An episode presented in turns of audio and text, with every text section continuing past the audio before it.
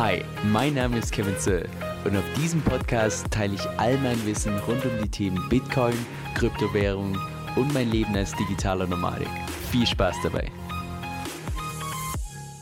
Hey Leute, Kevin hier. Also jeder, der bei mir schon auf der E-Mail-Liste ist, der ahnt vermutlich, was kommen wird. Und zwar ist es so, dass ich mich die letzten paar Wochen relativ intensiv mit verschiedenen Stablecoins und so weiter auseinandergesetzt habe. Insbesondere beispielsweise den Stablecoin DAI von MakerDAO, weil das im Prinzip auch der Stablecoin war, den wir ursprünglich mit dem DUSD bei der DeFi-Chain nachmachen wollten. Und als ich mir da die ganzen Mechanismen davon so ein bisschen genauer angeschaut habe, dachte ich mir, ist eigentlich gar nicht so schwer, die genau gleichen Mechanismen zu nehmen und einfach auf die DeFi-Chain zu übertragen und damit wirklich einen absolut stabilen DUSD zu erreichen. Und ich habe auch schon per Mail dann angedeutet, dass sofern ich mal die Zeit und Muße habe, dass ich dann entsprechend einen Reddit-Post schreiben werde, was ich jetzt auch gemacht habe. Und das im Prinzip, ich sag mal, einerseits so ein Stück weit Zusammenfassung für diesen Reddit-Post, andererseits aber so nochmal ein paar zusätzliche Gedanken zu den ganzen äh, Notizen, die ich da entsprechend bei, bei Reddit gemacht habe. Also Ziel ist, und das sagt, glaube ich, auch schon die Überschrift, die ich sag mal, ein bisschen provokant ist, oder ja, ich würde schon sagen, geht, geht so Richtung provokant. Und zwar eine garantierte, aber vielleicht schmerzhafte Art und Weise, wie man im Prinzip relativ viele Probleme, die wir derzeit bei der DeFi-Chain haben, wie man die lösen kann. Also, lass uns mal ganz vorne starten. Ganz zu Beginn von meinem Reddit-Post äh, schreibe ich im Prinzip, welche derzeitigen Probleme damit gemeint sind. Ich würde mal sagen, das Hauptproblem derzeit ist einfach, dass der DUSD preislich instabil ist, obwohl wir jetzt schon die ganzen Updates und so weiter implementiert haben. Also ja, es fehlen noch diese dynamischen Wortzinsen, aber wenn dann tatsächlich die dynamischen Wortzinsen kamen, sind im Prinzip die ganzen Updates durch. Es werden zwar noch ein bisschen Rewards umgeschichtet bei den ganzen Liquidity Pools mit den Stablecoins und so weiter. Aber im Prinzip sind sämtliche Mechanismen, um den DUSD-Preis stabil zu halten, die haben wir damit dann implementiert. Aber ob die tatsächlich wirklich funktionieren, wage ich einfach zu bezweifeln, weil auch gerade Stand heute steht der DUSD beispielsweise wieder bei 92 Cent und so weiter und hm, ja, so momentan ist, ist einfach der DUSD nicht stabil und ich persönlich kann mir auch nicht vorstellen, dass es sich jetzt durch die dynamischen Wortzinsen großartig ändern wird. Dann das zweite Problem, dass wir derzeit im Vergleich zu anderen Dexes einfach relativ teuer sind, was einfach darauf zurückkommt, dass wir um die ganzen D-Tokens-Preise stabil zu halten, mit D-Tokens meine ich nicht nur die normalen D-Tokens, sondern auch den DUSD, haben wir einfach so viele Burn-Mechanismen. Und wenn man so viele Burn-Mechanismen braucht, um stabil, also um ein System stabil zu halten, heißt natürlich auch gleichzeitig, dass man dann irgendwo eine Gebühr verlangen muss. Und dementsprechend ist unser DEX jetzt im Vergleich zu anderen DEXs schon eher am oberen Ende, was die ganzen Gebühren angeht. Also jetzt mal die dynamische DEX-Fee von 30% vollkommen vernachlässigt. Ich rede jetzt mal von, äh, von allen anderen Gebühren. Sind wir einfach momentan relativ äh, ich sag mal, teuer, was natürlich weniger gut ist für eine Adoption, weil optimalerweise wollen wir natürlich vorne mitspielen, was Gebühren angeht, dass auch mehr Leute unsere Decks nutzen.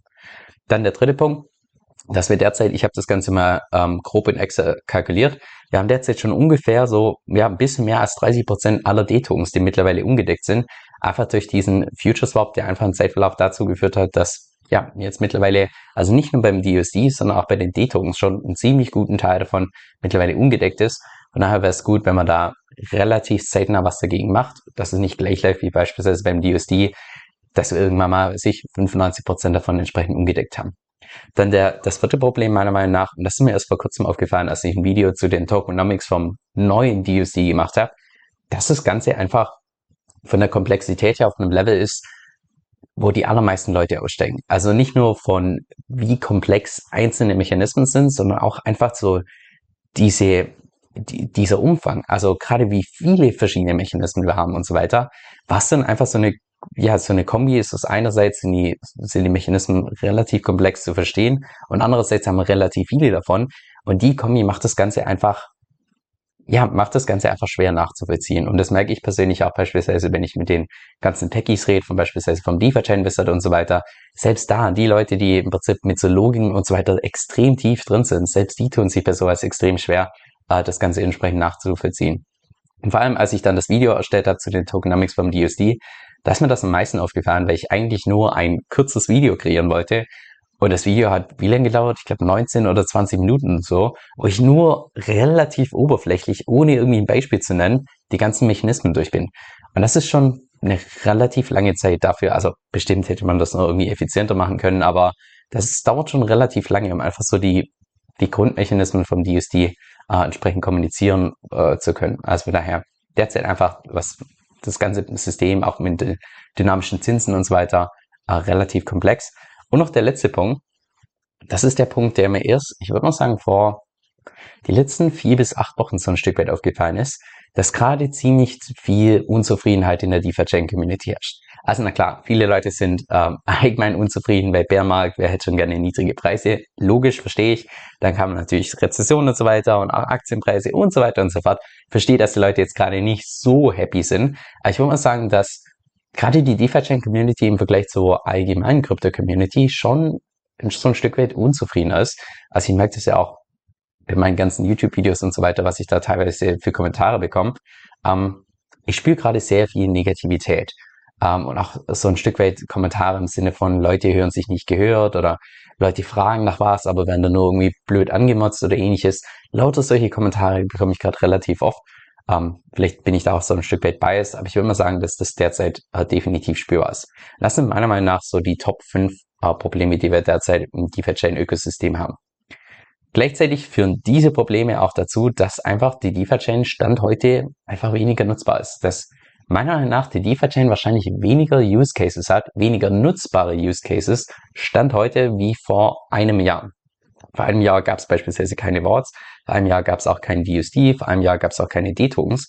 Und ich würde wahrscheinlich trotzdem behaupten, dass ja, von den Use Cases her, die DeFi-Chain stand damals mehr Use, also mehr nutzbare Use Cases hatte als heute, weil Heute beispielsweise, wenn du Warts benutzen willst, du kannst ja nicht mal irgendwie DFI oder Bitcoin hebeln, weil wenn du es machen würdest, müsstest du durch die DEX gehen, dynamische DEX-Fee zahlen. Also schon allein, ich kann beispielsweise die DeFi-Chain, DeFi-Chain Stand heute nicht zum Hebeln benutzen, was auch beispielsweise der Grund ist, warum ich deshalb zu Make It Out gegangen bin. Oder zweiter Punkt mit diesen D-Tokens. Also ja, wenn du jetzt irgendwie vorhast, über drei bis sechs Monate irgendwie in Tesla zu investieren über die DeFi-Chain, ist ja schön und gut, dass du günstig reinkommst, aber wenn du dann wieder rausgehst und 30 Prozent wählen, ja, inwiefern dann solche D-Tokens überhaupt einen wirklichen Nutzen haben für Leute, ist halt derzeit fraglich, solange diese äh, dynamische DEX-Fee entsprechend da ist. Und von daher auch so allgemein, was die Gebühren und so weiter angeht, sind wir einfach heute auf dem Level, dass es Vielfache von dem ist, was wir vor einem Jahr hatten.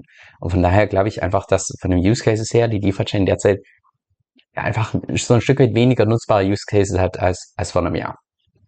Und noch der letzte Punkt, ähm, um das so ein Stück weit äh, auszuklären oder beziehungsweise abzurunden. Selbst wenn beim DSD mit diesen Updates alles so passen sollte, wie es per Design äh, sein sollte, dass beispielsweise der DSD, der Stablecoin danach äh, um plus minus fünf Prozent und so weiter schwanken kann, also dass er nicht so ganz stabil ist. Selbst da haben wir meiner Meinung nach das Problem, dass einfach viele in der Community nicht zufrieden sind mit so einem Stablecoin, inklusive mir, by the way. Und genau dazu habe ich auch beispielsweise vor ungefähr einer Woche eine Umfrage gemacht mit der Frage, fühlst du dich mit einem Stablecoin wohl, der per Design plus minus 5% schwanken kann, wo dann ganze 35% meinten ja, 29% meinten geht so und weitere 9% meinten nein. Also auch da, nur ein Drittel davon fühlt sich tatsächlich mit so einem Stablecoin wohl und die, ja, die restlichen zwei Drittel sind so hm oder hm, hm. Uh, ich persönlich gehe auch, gehe auch zum Lager im Sinne von, ich, ich hätte gerne einen stabilen Stablecoin, weil wenn wir schon beispielsweise bei den ganzen D-Tokens äh, an sich per Design Schwankungen erlauben von über 5%. Also unter der Woche stehen ja teilweise die D-Tokens mal bei 108% oder ähnliches. Und es dann noch dazu kommt, dass jetzt beispielsweise der DUSD bei dem Dollar 5 steht, würde das jetzt bedeuten, wenn ich Stand heute jetzt mal kurz in dieses D-Token reingehen will, dass ich erstmal den DSD für plus 5% dazu zahle und dann muss ich noch beim D-Token nochmal 8% dazu zahlen. Das heißt, das, das ja, multipliziert sich. Dann habe ich in Summe D-Token, was ich über, also über 10% von seinem eigentlichen Wert tatsächlich gekauft habe. Und da finde ich persönlich wichtig, dass einfach der Stablecoin am wenigstens stabil ist, sodass ich bei D-Tokens, okay, dann kann man dann drüber streiten, ob jetzt da plus 5 oder 8% noch so ein großes Ding ist, aber dass es wirklich nicht irgendwie zweistellig äh, eine zweistellige Abweichung von dem ganzen Preis gibt. Aber wie gesagt, das ist äh, viel meine persönliche Meinung, also fühle dich da frei, wenn du da eine komplett andere Meinung hast, dass du die entsprechend als Kommentar unten drunter schreibst. Aber ja, Ziel von dem Video ist auch nicht irgendwie die Chains zu bashen oder irgendwie keine Ahnung was, sondern Ziel ist wirklich, ich denke, man kann all diese Probleme, die ich gerade angesprochen habe, kann man relativ, ich sag mal rein von der Umsetzung her, relativ einfach tatsächlich lösen. Also das ist tatsächlich das Ziel, dass wir eine relativ einfache Lösung haben, dass wir ein System haben, wo 100% aller D-Tokens tatsächlich gedeckt sind. Mit D-Tokens meine ich nicht nur die ganzen äh, D-Tokens wie Tesla und so weiter, sondern auch den DUSD. Und wenn wir das tatsächlich schaffen, dass wir ein einfaches System haben, alles gedeckt ist, auch noch so ein Stück weit die Komplexität rausbekommen, dann spricht meiner Meinung nach nichts gegen diese Mass Adoption. So, Wie wird dieses NC erreicht? Äh, ich habe es mal runtergebrochen auf die Top drei Punkte, was man meiner Meinung nach machen müsste. Ähm, erster Punkt, wir müssen von diesem großen Schuldenberg, den wir derzeit in den DSD haben, müssen wir relativ schnell runterkommen. Und das ist wahrscheinlich der ich sag mal, der ugly Part von der gesamten, von dem Plan, was ich da äh, aufgestellt habe. Weil Stand heute, als ich das geschrieben habe, ist es so, dass wir 164 Millionen ungedeckte DSD im System haben, was, wenn man das mal umrechnet äh, oder im Vergleich setzt zur Marktkapitalisierung von DSD, äh, von DFI, sind das ungefähr 30 Prozent der gesamten Marktkapitalisierung, die wir derzeit als offenen Schuldenberg in DSD haben. Also eine ziemlich ordentliche Summe. Oder wenn du das mal vergleichst mit dem Community Fund, Community Funds sind Stand heute, weil eben auch der DFI-Preis stark gedroppt ist, ungefähr 30 Millionen. Das heißt, selbst wenn wir den kompletten DFI-Fund, äh, ja, Community Fund auflösen würden, dann hätten wir trotzdem noch offene Schulden in Höhe von über 130 Millionen. Also wir haben derzeit einfach einen großen Schuldenberg. Meiner Meinung nach bräuchten wir irgendeine Art von Schuldenschnitt, um relativ schnell diesen Schuldenberg äh, loszubekommen. Und das ist wahrscheinlich der Part, wo mir persönlich keine Lösung einfällt, die nicht bearish für einen DFI-Preis ist. Weil in dem Moment, wo wir jetzt hergehen und sagen, hey, beispielsweise vom Community Fund, nehmen wir einen Großteil, beispielsweise 25 Millionen, und nehmen die, um tatsächlich die USD zu burnen, heißt es natürlich auch gleichzeitig, dass wir damit den DFI-Preis nach unten drücken. Das ist mir vollkommen bewusst. Aber meiner Meinung nach führt da einfach kein Weg dran vorbei, als dass der DFI-Preis nicht drunter leidet, wenn wir von diesen Schulden runter wollen. Und von daher wäre mein persönlicher Vorschlag, aber das ist der Punkt, wo ich persönlich mir am unsichersten bin, wie man das tatsächlich am besten in der Praxis umsetzt. Also da bin ich für, ja, da denke ich, das ist am allerbesten, wenn man benutzt einfach den Brainpower von der Community, um einfach vielleicht noch bessere Ideen damit reinzubringen und das Thema vielleicht mehr öffentlich zu diskutieren.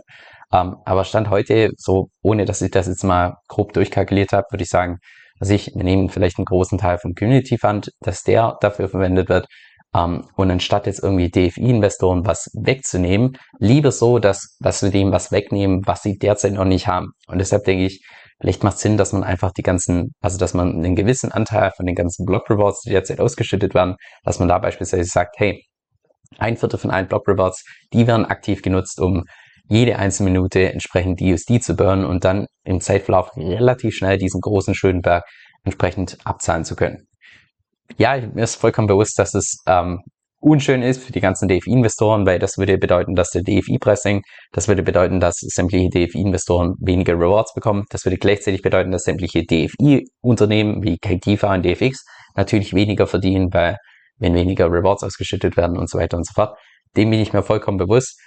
Aber meiner Meinung nach führt da einfach kein Weg dran vorbei, weil irgendjemand muss einfach mal diese Rechnung zahlen, wenn wir tatsächlich ein System haben wollen, was ich sag mal, einfach stabil dasteht und auf das man sich wirklich verlassen kann. Genau, das ist Punkt eins. Also erstmal diesen großen schönen Berg loslassen. Und by the way, optimalerweise, um, wobei, da, da kommen wir gleich noch drauf. Lass uns mal mit Part 2 weitermachen. Ähm, Part 2 ist im Prinzip der, dass ich mir angeschaut habe, okay, wie funktioniert beispielsweise der Mechanismus vom DAI Stablecoin, um den Preis stabil zu halten? Und wie können wir das im Prinzip bei der DeFi-Chain anwenden? Weil was wahrscheinlich viele bei DAI nicht wissen oder beziehungsweise viele sind wahrscheinlich bei DAI so ein Stück weit auf dem alten Stand. Ursprünglich war es so, dass der Stablecoin DAI, also der Stablecoin von MakerDAO, so funktioniert hat, dass als er live ging, dass sie so eine Art negativer Feedback-Mechanismus hatten. Oder nicht negativer.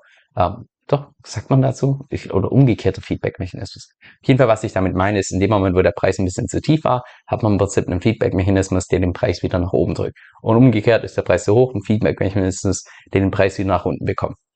Also im Prinzip relativ vergleichbar mit dem, oder beziehungsweise mit den ganzen Mechanismen, die wir derzeit bei der DeFi-Chain haben, oder wo wir es zumindest versuchen, dass wir so den Preis stabilisieren. Sowas ähnliches hatte auch DAI das ganze Beginn. Und das war auch nicht irgendwie so einfach mal so aufgestellt, sondern das hatten die damals über Monate simuliert und so weiter und so fort. Und es hat auch also über mehrere Monate hat das perfekt funktioniert. Also ja klar, du hattest dann einen Stablecoin, der nicht so stabil war wie jetzt beispielsweise ein Centran Stablecoin wie USDC oder ähnliches, aber er trotzdem relativ stabil und komplett Algo, also komplett durch ein Algo bestimmt. Aber dann kam es zu, ich sag mal, dieser deflationalen Spirale irgendwann im März 2020 beim Covid-Crash. Einfach Bitcoin, Ethereum extrem stark gecrashed und, und so weiter. Und dadurch der Preis von DAI einfach im Zeitlauf immer und immer mehr anstieg. Und ja, damals als Notlösung wurde dann im Prinzip eingeführt, dass, also weil sie einfach festgestellt haben, hey, dieser negative Feedback-Loop, den wir da haben, der ist einfach nicht ausgerichtet für solche massiven Marktschwankungen. Also brauchen wir noch was anderes. Und was dann im Prinzip die Lösung war, dass sie hergegangen sind und gesagt haben, hey, du kannst ab jetzt DAI 1 zu 1 tauschen für den Stablecoin USDC. Das heißt, die haben im Prinzip eine direkte Abhängigkeit geschaffen zu USDC und was natürlich auch dann gleichzeitig dafür gesorgt hat, dass Arbitrageure ab dem Zeitpunkt immer hergehen konnten und die Preise sofort ausgleichen konnten. Und deshalb ist auch beispielsweise der DAI, wenn du den mal als den Preis anschaust, so unfassbar stabil, weil der einfach die ganze Zeit in Echtzeit ausarbitragiert wird von äh, verschiedenen Arbitrageuren. Und by the way, das ist auch die gleiche, im Prinzip der gleiche Mechanismus wie der Stablecoin LUSD von Liquidity läuft. Das ist im Prinzip der gleiche Mechanismus, den auch Grisify verwenden wird, um diesen dezentralen Schweizer Franken äh, aufzustellen.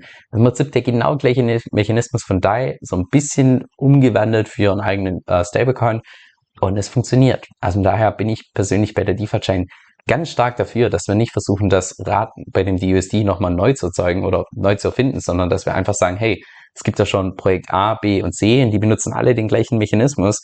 Also benutzen wir doch einfach genau das Gleiche, anstatt dass wir da irgendwie versuchen, jetzt was zu lösen, was bisher noch keiner wirklich gelöst hat, dass man wirklich nur mit solchen negativen äh, Mechanismen so ein Stablecoin stabil halten kann. Also ja, was wir dafür brauchen, ist im Prinzip eine 1 zu 1 Conversion mit einem anderen Stablecoin. Würde beispielsweise bedeuten, dass man bei der DeFi-Chain einfach mal eine Analyse macht, hey, mit welchem Stablecoin sind wir bereit, tatsächlich eine direkte Abhängigkeit einzugehen, weil das natürlich dann auch so ein Stück weit einfach das Risiko, weil angenommen, wir würden jetzt ebenfalls den USDC nehmen, also dass man jetzt beispielsweise den DUSD nahezu oder für geringe Kosten umtauschen kann in USDC und dadurch Arbitrageure die ganze Zeit den Preis von DUSDs stabil halten können, heißt natürlich auch gleichzeitig, dass in dem Moment, wo jetzt irgendwie USDC kollabieren sollte, wovon ich jetzt nicht ausgehe, aber in der Theorie ist natürlich alles möglich, dass es dann natürlich entsprechend auch äh, ja, den DUSD und damit das DeFi-Chain-Ökosystem gefährden kann. Und von daher bin ich dafür, dass wenn wir tatsächlich so eine 1 zu 1 Conversion irgendwie auf der DeFi-Chain ermöglichen, dass wir dann erstens uns ganz bewusst sind, mit welchem Stablecoin und nicht irgendwie ganz viele, sondern vielleicht äh, lieber nur einen, auf den man sich wirklich verlassen kann. Und zweitens direkt auch irgendwie was implementieren, so eine Art Emergency Shutoff im Sinne von, wenn man irgendwie merkt, uh, bei einem Stablecoin, da funktioniert gerade irgendwie was nicht oder uh, da ist irgendwie gerade was tricky, dass man dann die Reißleiste ziehen kann, bevor dieses andere Projekt tatsächlich die DeFi-Chain mit nach unten zieht.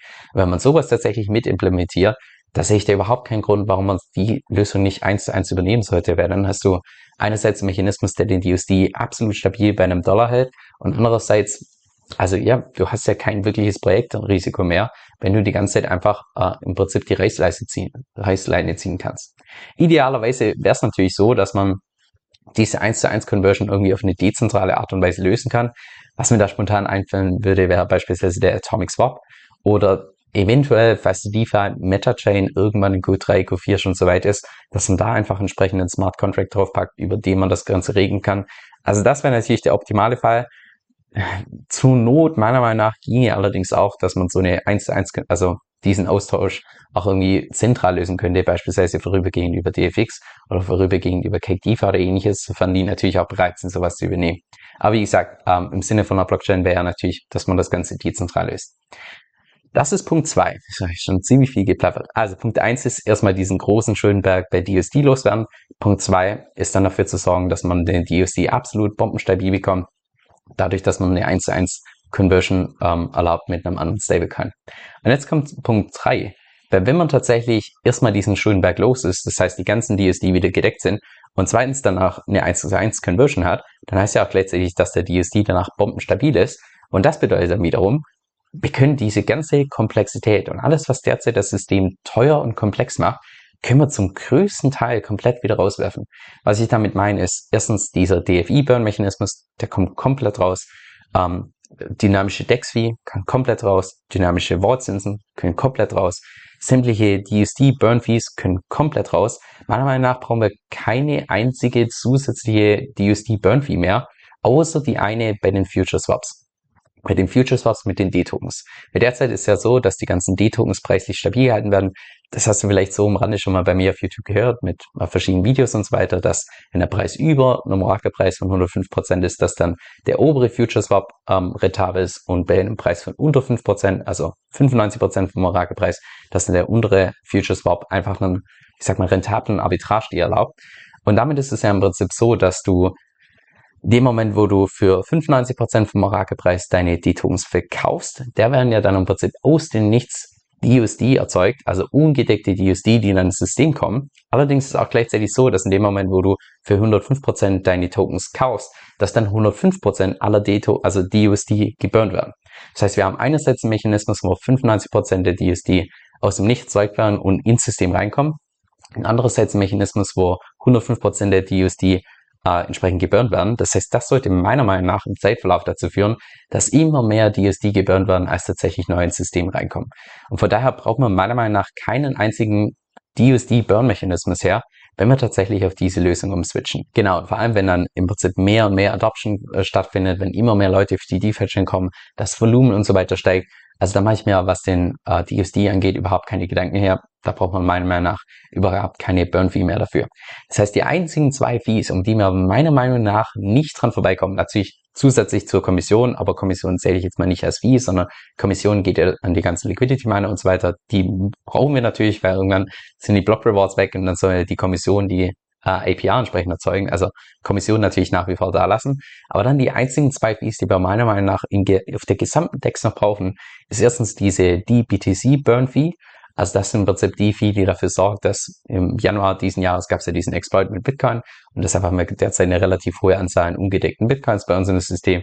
Um die einfach im Safe Love wieder loszuwerden, brauchen wir die eine Fee. Das ist die eine.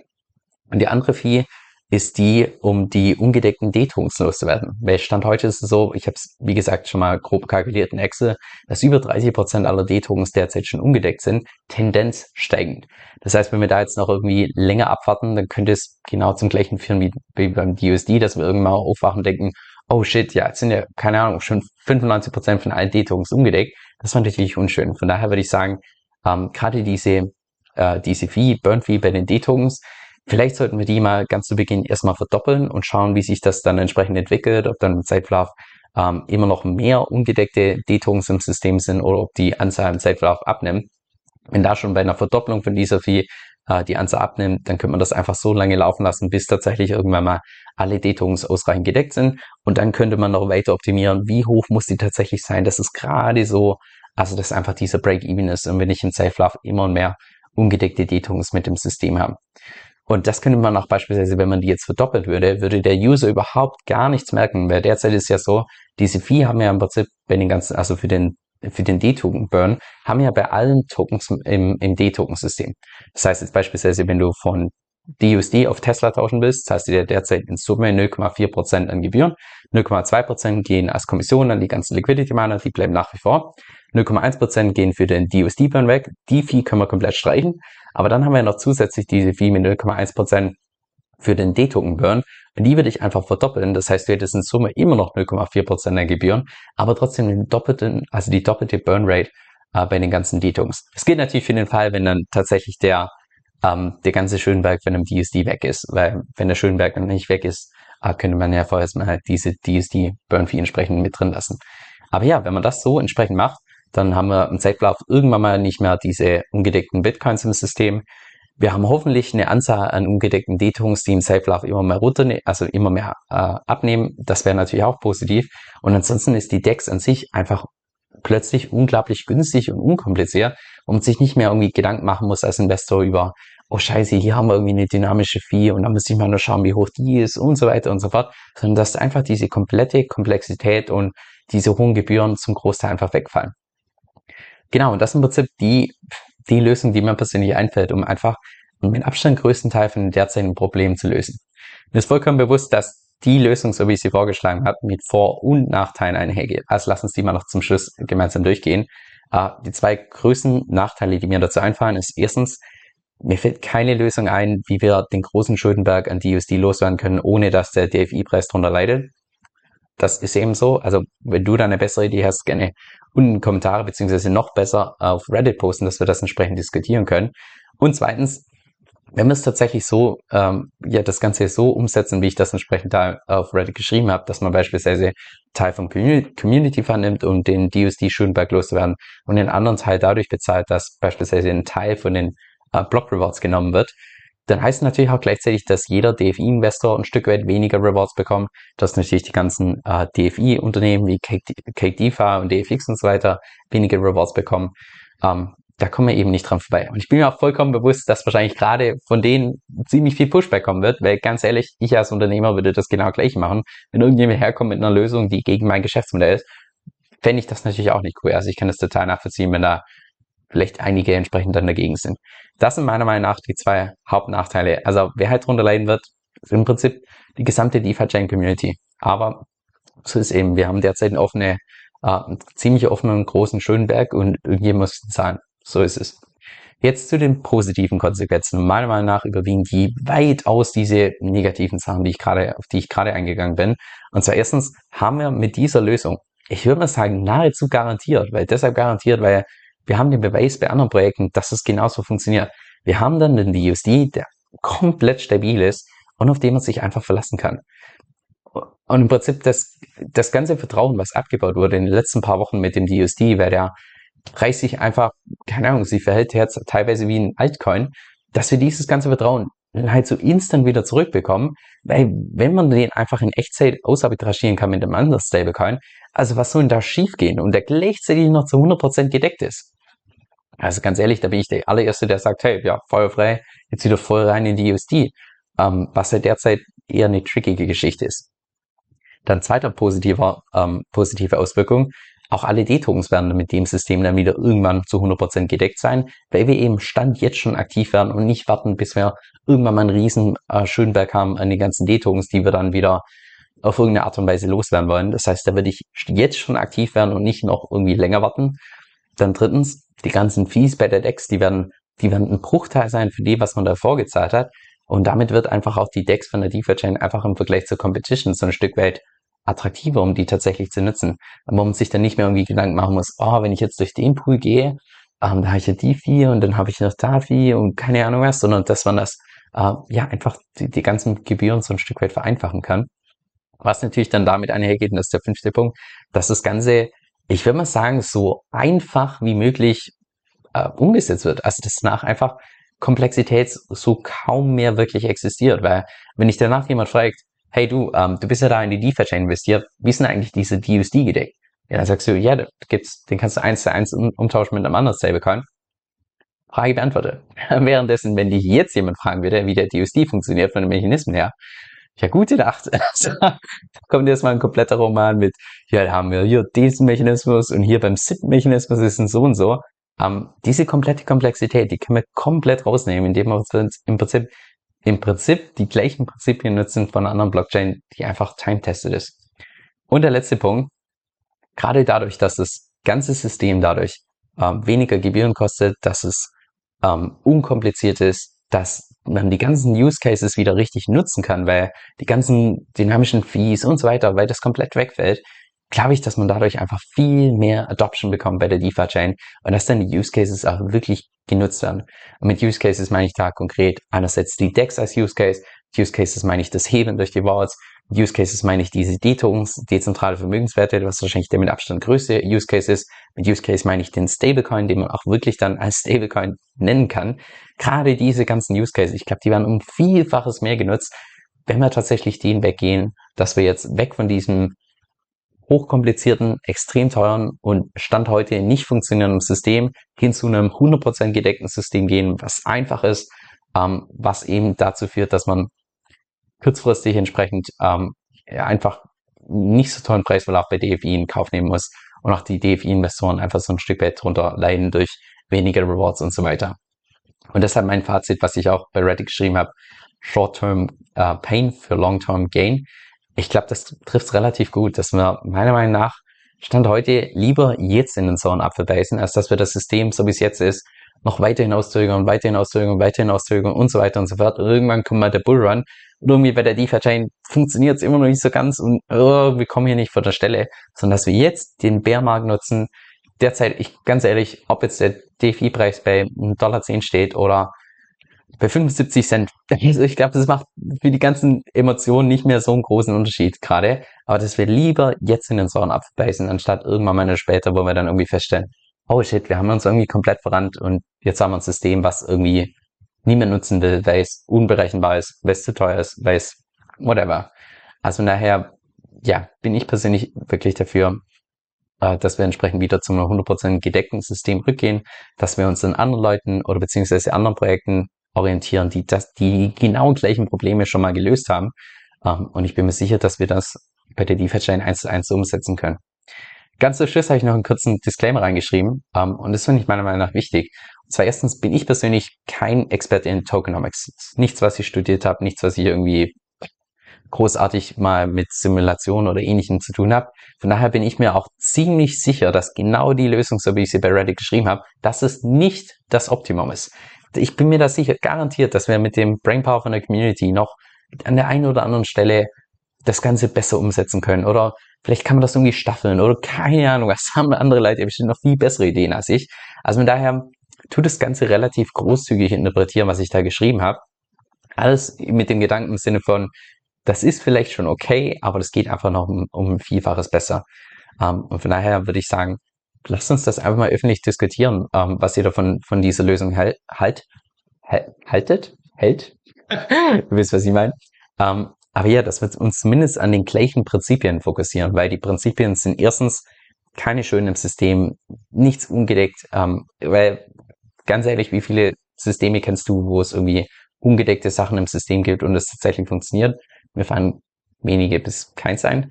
Ähm, zweitens, dass wir diese 1 zu 1 Conversion beim Stablecoin entsprechend erlauben, weil das eben das System ist, was andere ja seit Jahren benutzen, was, was garantiert funktionieren wird.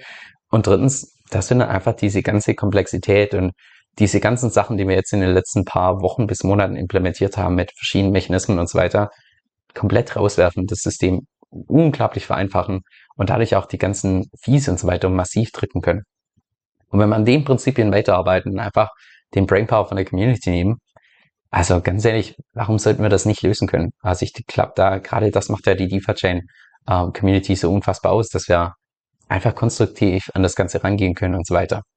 Also ja, wie gesagt, falls du Feedback hast, mich würde es freuen, wenn du das direkt auf Reddit posten würdest und nicht hier unter das Video. Ansonsten haben wir dann irgendwie eine Diskussion, die zur Hälfte bei mir auf dem YouTube-Kanal stattfindet, zur anderen Hälfte irgendwie bei Reddit. Von daher wäre es cool, wenn du irgendwie was Konstruktives hast und jetzt nicht nur so ein Hey, ja, finde ich cool oder Hey, finde ich nicht cool, sondern wirklich äh, eigene Gedanken, irgendwelche Kritik oder ähnliches, dass du das direkt bei Reddit postest, dass wir das alles in einem Thread haben, dass jeder das so ein bisschen verfolgen kann. Und ja, mal schauen, wie, wie das Ganze angenommen wird. Bin mir relativ sicher, dass es ziemlich viel Pushback geben wird. Einerseits von DFI-Investoren, andererseits von äh, DFI-Unternehmen, weil logisch, ich bin mir vollkommen bewusst, dass das unschön ist, wenn der DFI-Preis einfach so ein Stück weit drunter leidet, dann Rewards drunter leiden, dann Unternehmensgewinne drunter leiden, das ist mir vollkommen bewusst. Aber ja, ähm, ich glaube, wenn man das so ein bisschen langfristiger ähm, betrachtet, dann würde Julian sagen, Time Horizon und so weiter. Ob wir jetzt in zehn Jahren noch drüber reden, ob wir dadurch durch das Vorgehen DFI-Preis um x Prozent gedroppt ist und ja, und der DFI-Preis mittlerweile in zehn Jahren bei 500 Dollar steht. Ich zeige es einmal irgendeine bullische Zahl. Ähm, ich glaube, das wird niemand jucken. Also ganz ehrlich, dann lieber langfristig ein erfolgreiches Projekt und kurzfristig einen sauren Apfel ein, äh, reinbeißen, anstatt umgekehrt langfristig kein erfolgreiches, nicht funktionierendes Projekt und kurzfristig irgendwie noch ein Preis, der in Ordnung ist. Das ist zumindest meine persönliche Meinung. Aber wie gesagt, viel eigene Meinung mit drin. Ähm, ich meine nicht, dass alles, was ich da jetzt heute gesagt habe, das auf dem Optimum ist. Kann man bestimmt noch an der einen oder anderen Stelle ähm, das eine oder andere rausholen. Aber das wäre zumindest die Vorgehensweise, die ich persönlich empfehlen würde. Einfach nur, weil ich mich mit den anderen Projekten und so weiter ein bisschen tiefer auseinandergesetzt habe. So, jetzt noch ein Geheimtipp zum Schluss. Und zwar, wusstest du, dass du mit einer Kryptokreditkarte automatisch Geld zurückbekommen kannst, immer dann, wenn du was zahlst? Ich bin jetzt beispielsweise die Kryptokreditkarte von Crypto.com. Und das ist die Karte, die aus meiner Sicht auch nach wie vor die besten Konditionen am Markt hat. Und zwar bekommst du da je nach Modell zwischen 1 bis 5 Prozent vom gezahlten Geld wieder zurück. Das heißt, wenn du jetzt beispielsweise in den Supermarkt gehst und für 100 Euro Lebensmittel einkaufst, dann bekommst du automatisch zwischen 1 Euro und 5 Euro gratis zurück. Du kannst auch beispielsweise Spotify Premium gratis bekommen, Netflix kostenlos bekommen. Also coole geht's wirklich nicht, wenn du mich fragst. Jetzt, wenn du mal mehr darüber erfahren möchtest, dann geh einfach auf meine Webseite unter kevinsoll.com 1. Das ist kevin, S-O-E-L-L.com, Schrägstrich 1. Mit meinem Empfehlungslink bekommst du auch direkt zum Start nochmal 25 Dollar geschenkt und unterstützt natürlich gleichzeitig meine Arbeit. Also vielen lieben Dank dafür. Und jetzt noch ein kurzer Disclaimer. Dieser Podcast stellt weder eine steuerrechtliche noch eine finanzielle Beratung dar. Das heißt, alle Inhalte sind wirklich nur zu Informationszwecken bestimmt.